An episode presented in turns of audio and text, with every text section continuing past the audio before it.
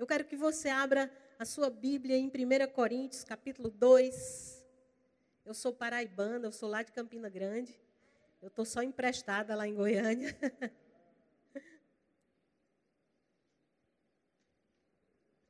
Primeira Pedro, eu disse o quê?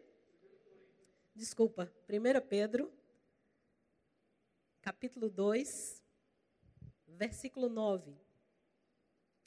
Aqui é a realidade de quem você é em Cristo. Você abriu? Aqui diz o seguinte, no versículo 9 de, segunda, de 1 Pedro, capítulo 2: Vós, porém, sois raça eleita, sacerdócio real, nação santa, povo de propriedade exclusiva de Deus, a fim de proclamardes as virtudes daquele que vos chamou das trevas para a sua maravilhosa luz. Vós sim que antes não erais povo, mas agora sois povo de Deus, que não tinhais alcançado misericórdia, mas agora alcançaste misericórdia. Como é que você fica sabendo que você é nação santa, propriedade exclusiva, povo ele... raça eleita, sacerdócio real, nação santa? Quantas novidades a vida de Jesus trouxe para nós? Muitas novidades às quais nós estávamos alheios, não sabíamos porque estávamos em trevas, em escuridão, em falta de conhecimento.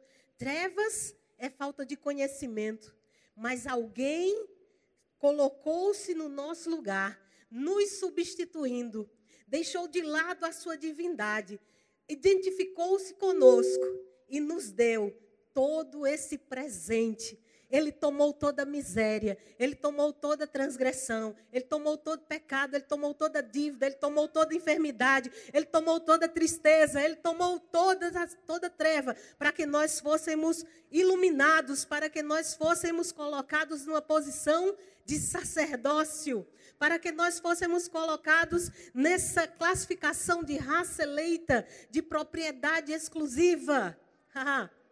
Irmãos, vai mexer numa propriedade exclusiva de alguém? Vai mexer numa propriedade privada de alguém? Esse alguém vai colocar a polícia para pegar você. Irmãos, se alguém mexer na propriedade exclusiva de Deus, ter com Ele mesmo, amém? Você é propriedade exclusiva de Deus. Não existe nada, ninguém que possa te afligir, que Deus não esteja com os olhos fitos diante de você, cuidando de você, Ele está vigiando, irmãos, para que todas as promessas se cumpram sobre você. O guarda de Israel, ele não dorme, ele nem toscaneja, irmãos. Sabe?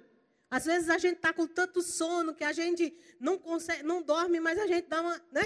Pescada, dá uma toscanejada. O guarda de Israel nem isso faz, porque ele está atento para cumprir todas as suas promessas sobre a sua vida.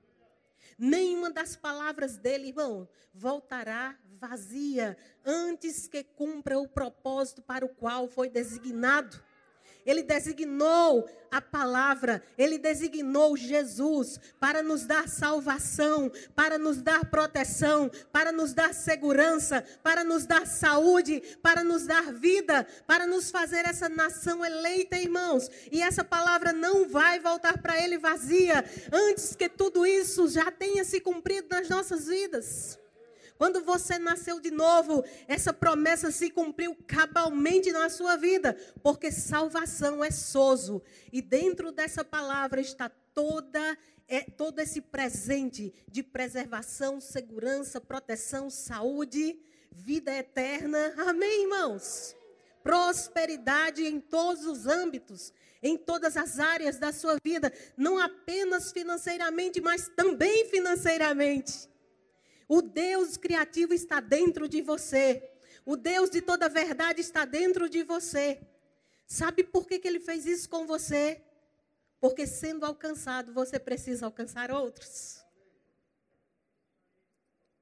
Você não pode ficar com esse presente só para você. Abra lá comigo em 2 Coríntios. Eu acho que é por isso que eu falei Coríntios da outra vez. 2 Coríntios 5, eu vou ler a partir do 17.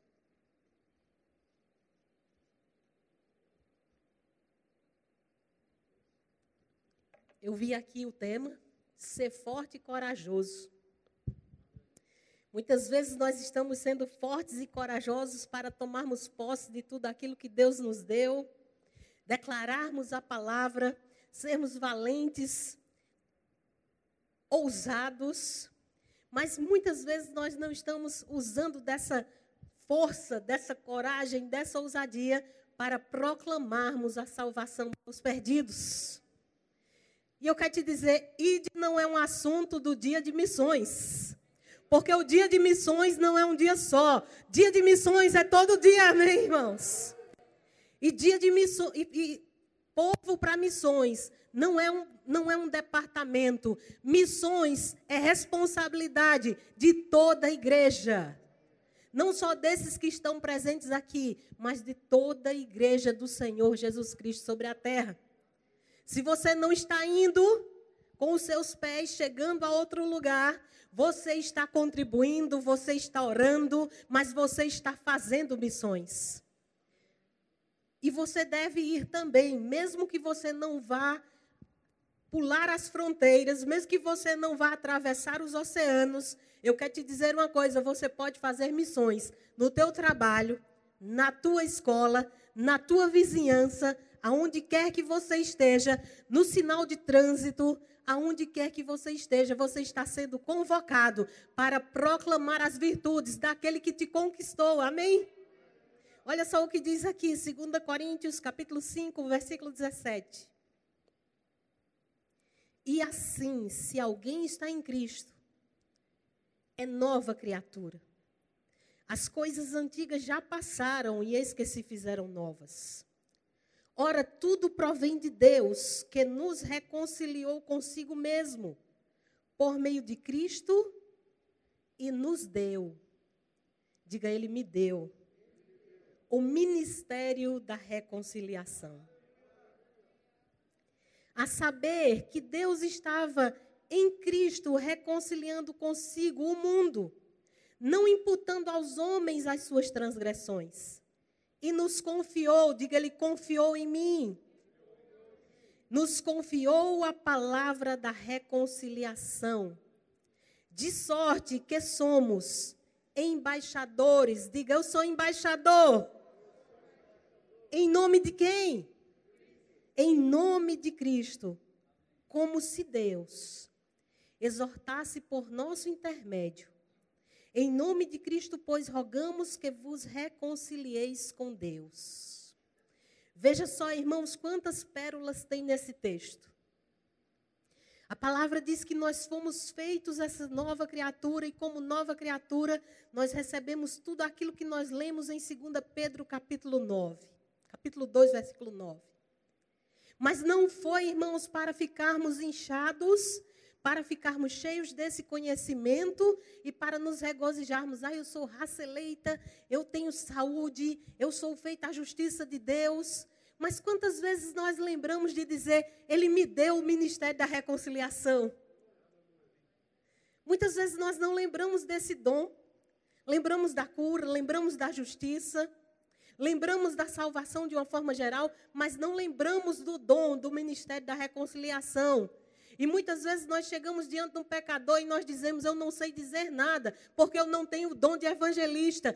Não é o dom de evangelista que vai fazer você falar, irmãos, para um pecador, para ele receber a salvação. É o simples ministério da reconciliação, que a palavra que é verdadeira e não mente está dizendo que você recebeu. Você, independente de estar em um dos cinco dons ministeriais, qualquer um de nós que estamos aqui nessa sala. E você que está assistindo aí pelo YouTube. Você que recebeu a Jesus como Senhor da sua vida, a responsabilidade está no seu colo. Você recebeu o dom do ministério da reconciliação e eu fui procurar o que é reconciliar. Reconciliar é tornar algo que foi quebrado de novo a reconciliar-se.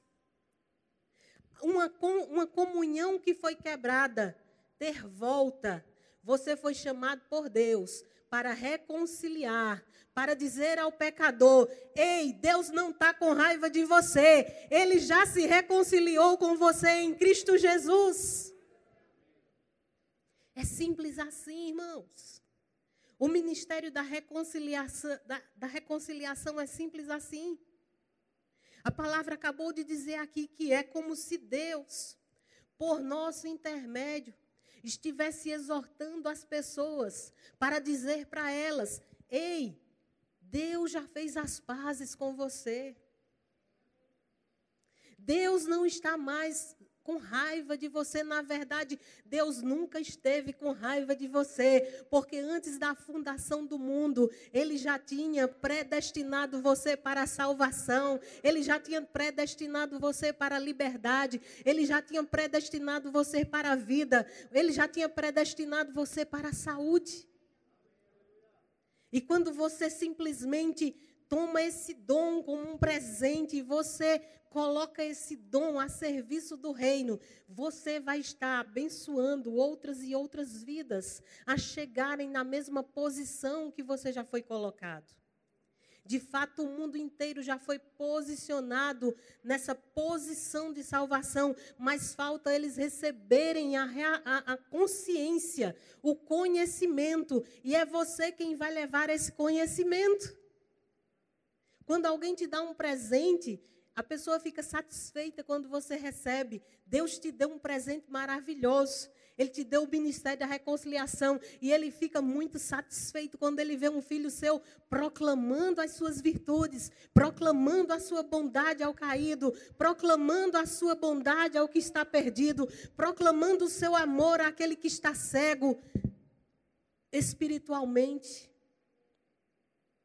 Você foi chamado como Cristo. O pastor leu aqui ele citou aqui, Atos 10, 38, como Deus ungiu a Jesus Cristo de Nazaré, o qual andou por toda parte, fazendo bem e curando a todos os oprimidos do diabo. A mesma unção que estava sobre Cristo está sobre você, igreja.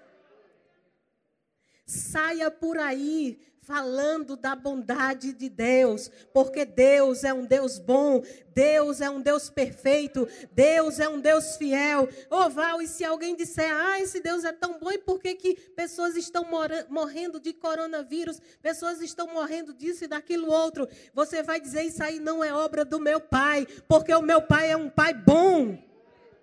O meu, do meu pai só descem boas dádivas e dons perfeitos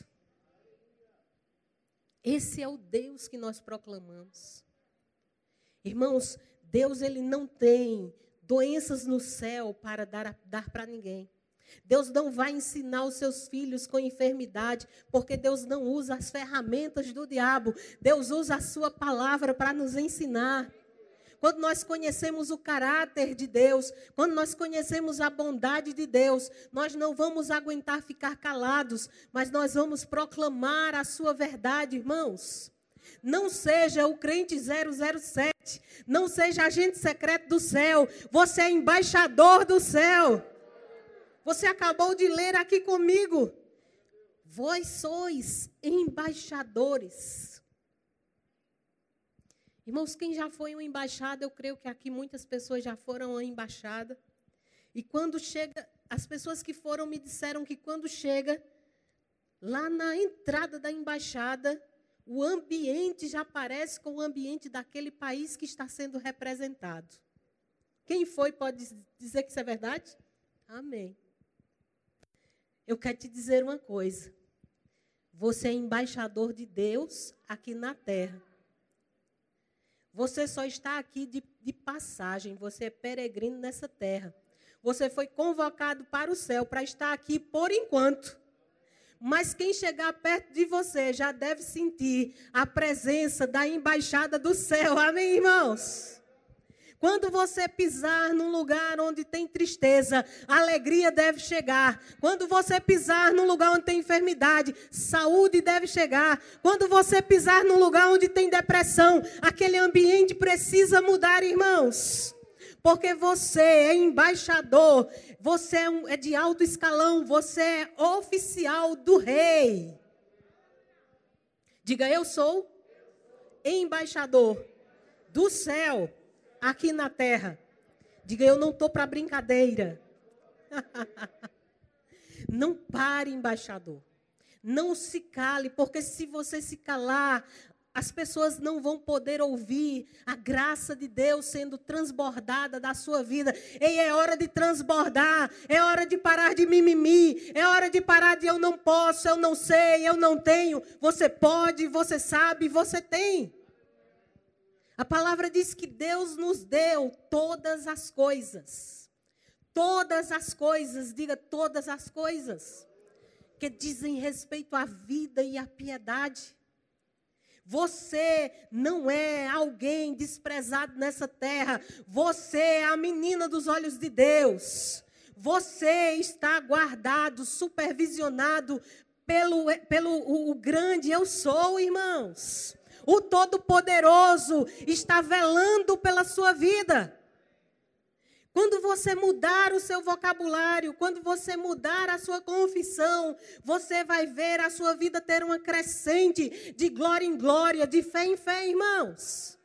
Seja fortalecido no Senhor e na força do seu poder. Você é muito maior por dentro do que você percebe-se por fora. Você se vê e você se olha e você diz: Ah, eu não posso, eu não tenho esse poder. Mas a palavra disse que você tem esse poder. O apóstolo Paulo, orando pelos Efésios, ele disse: Senhor, eu quero que eles entendam três coisas. Eu quero que eles entendam que ele, a vocação que eles têm, a esperança da vocação deles, eu quero que eles entendam a herança que eles possuem nos santos. E eu quero que eles entendam o grande poder que opera dentro deles, que é o mesmo poder que ressuscitou a Jesus Cristo dos mortos. Você acha que esse poder é pequeno, irmãos? Um poder que tirou Jesus da, do inferno e elevou ele para o céu, a destra de Deus, ah, e tornou tudo em todos. Esse poder é o mesmo poder que está dentro de você para curar o enfermo, para se levantar em ousadia e dizer: Ei, chegou o ano do Senhor, chegou o dia do Senhor na sua vida. Proclame a sua salvação, abra sua boca. A palavra diz que os sinais acompanhariam aqueles que crescem. Tem alguém que crê aqui? Ou você só está dizendo que crê? Porque se você só disser que crê, você não vai ter coragem e ousadia para fazer aquilo que a palavra diz, que os sinais vão acompanhar aquele que crê. Mas se você crer de verdade com todo o seu coração, no momento onde você precisar ousar impor as mãos sobre os enfermos, você vai pôr as mãos sobre os enfermos. Você vai expulsar o demônio. Você vai falar em outras línguas. Você vai, irmãos. Porque você crê.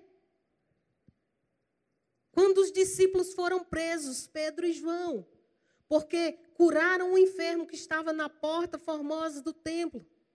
Há 40 anos aquele homem estava coxo, sem andar, ele nasceu assim. E quando eles olharam para ele, olha, eu não tenho prata e nem ouro, mas o que eu tenho eu te dou em nome de Jesus Cristo, levanta-te e anda. Aquele homem saltou, irmãos, e saiu andando pelo templo, pulando naquele templo, e as pessoas começaram a ficar curiosas. Os discípulos foram presos por causa do ciúme dos, saduceus. Não fale nesse nome, não fale na ressurreição, não fale em Cristo. Eles se juntaram com os outros discípulos depois de sair daquela prisão. E eles disseram: Senhor, nos dá ousadia para falar mais ousadamente, com intrepidez, Senhor, enquanto o Senhor estende as mãos para fazer sinais, prodígios e maravilhas. Irmãos, não é você o causador dos sinais, dos prodígios e das maravilhas. É Ele, irmãos. É Jesus. Você só tem uma responsabilidade, falar, e ele vai estender a sua mão, curando o enfermo, libertando o cativo. Ah, irmãos, quando você compreender o poder que está dentro de você, você não vai ficar parado. Você vai arranjar meios, formas de alcançar o povo. Quando disseram, ah, eu sempre nas aulas de evangelismo, o penúltimo dia, antes da avaliação, a gente tem um, um evangelismo prático nas ruas. Quando eu vi que eu ia dar evangelismo duas vezes esse ano, e eu não podia ir lá para a rua, eu disse: Senhor, me dá estratégia. Porque o povo não pode deixar de ouvir por causa da pandemia e os alunos não podem deixar de praticar por causa da pandemia. Ele disse: é simples. Use o digital. Use o online. E eu simplesmente, irmão, cheguei lá em Taubaté e depois aqui. E eu disse às diretoras: vocês topam? Toparam. Irmãos, lá nasceram oito pessoas para o Senhor. Aqui vai acontecer isso e muito mais. Amém, irmãos? Alunos que se disponibilizaram a falar aquilo que eles aprenderam e pessoas nasceram de novo. Aquela noite podia ser uma noite como qualquer noite, mas alguém fez alguma coisa, alguém falou, alguém creu que tinha o potencial de falar a palavra e pessoas crerem. E pessoas nasceram de novo, pessoas que podiam não nascer naquele dia. Sabe, irmãos, que todo dia é dia de salvação.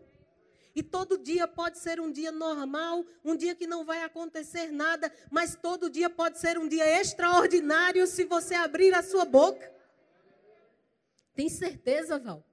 Tem certeza que eu tenho esse poder? Tenho certeza, porque a palavra não mente. Se a palavra está dizendo, eu creio, e ponto final, irmãos. Diga, diga comigo, Deus disse, eu creio, e ponto final. então, quando você ousar sair da sua zona de conforto, a zona de conforto, irmãos, hoje em dia pode estar sendo a pandemia. E tudo você dizer, não, mas eu não vou por causa da pandemia. Isso não sei por causa da pandemia. Tem certeza que é por causa da pandemia? Quantos meios o Senhor tem colocado nas nossas mãos? Hoje as redes sociais fazem a gente chegar do outro lado do universo. Sentadas ou sentados na nossa casa. Nós somos a geração indesculpável. Nós não temos desculpas para não anunciar a palavra de Deus. Ah, mas eu não sei de Gênesis Apocalipse. A mulher samaritana só teve uma conversa de 15 minutos com Jesus e ela saiu para a cidade e ela disse: Vem cá, vamos ver um homem que falou algo com, sobre mim. E toda a cidade foi salva naquele dia, irmãos. Será que você sabe dizer mais do que essa mulher disse? Será que você sabe dizer o que Deus fez na sua vida? Será que você sabe dizer que você saiu de uma vida de escuridão para uma vida de luz? Será que você sabe dizer que Deus te encontrou bem na hora exata? Deus me livrou, irmãos, de uma vida miserável. Deus me livrou de uma vida suicida. Aos 13 anos eu só queria morrer, eu só queria me suicidar. Aos 21 anos eu conheci Jesus bem na hora, irmãos. Eu não garantia mais um ano da minha vida. Porque eu já estava no limite. Eu não queria mais viver. E você perguntar se tinha algum problema na família? Não tinha. Mas, irmãos, o diabo é o mesmo em todos os lugares. Ele tenta, a função dele é matar. A função dele é roubar a paz, é roubar a vida, irmãos. E ele queria roubar a minha vida porque ele sabia que quando eu abrisse a boca, ele ia perder pessoas, irmãos. Eu não falava, eu era uma muda com todas as minhas funções perfeitas. Chegava à noite, minha mãe dizia: Vai dizer boa noite, pelo menos. Irmãos, quando eu encontrei Jesus, tudo mudou. As cinzas se, se tornaram em alegria, irmãos.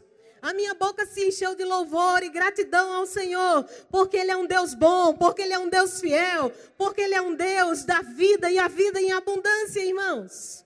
Nele não há treva alguma, nele só há luz. Se nós somos da luz, nós devemos andar como Ele andou, proclamando a luz. Diga, eu sou um proclamador de vida um proclamador de paz, um proclamador de alegria, um proclamador da alegria do Senhor, um proclamador da salvação do Senhor. Irmãos, o Espírito do Senhor te ungiu para você proclamar libertação ao cativo. Não há prisão grande suficiente para diante do poder que está dentro de você, não se tornar um monturo. Você vai dizer, saia, e tem que sair. Você vai dizer à enfermidade, retroceda, morra, e ela tem que morrer. Simplesmente todos os dias, se alimente do pão da vida. Se você quer ser forte para proclamar a palavra, se alimente dia e noite dessa verdade. Tenha na sua boca cânticos de louvor ao Senhor. Não amanheça o seu dia murmurando ou murmurando. Às vezes nós oramos, mas parece mais uma murmuração, que eu chamo de murmuração, né? se levante agradecendo ao Senhor. Pai, esse é o dia que o Senhor fez, para que eu me alegre nele. Senhor, eu vou proclamar as tuas virtudes nesse dia. Pai, eu vou tirar pessoas da prisão. Pai, eu vou tirar pessoas da tristeza. Eu vou tirar pessoas da depressão. Não por causa da força do meu braço, mas por causa do Senhor que habita em mim. O Rei da Glória o Cordeiro Santo habita em você. E ele te convida nessa noite a despertar para o ministério da reconciliação. Desperta, igreja, porque o Senhor está próximo. No dia de Pentecostes, eles já estavam anunciando os últimos dias. Nós já estamos nos últimos segundos se não dizer milésimos de segundos, dos últimos dias.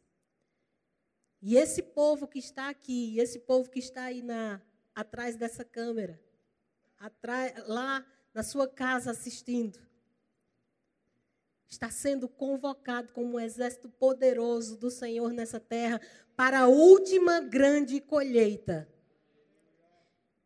Abra o seu ouvido, igreja. Não tem mais tempo. Não tem mais tempo.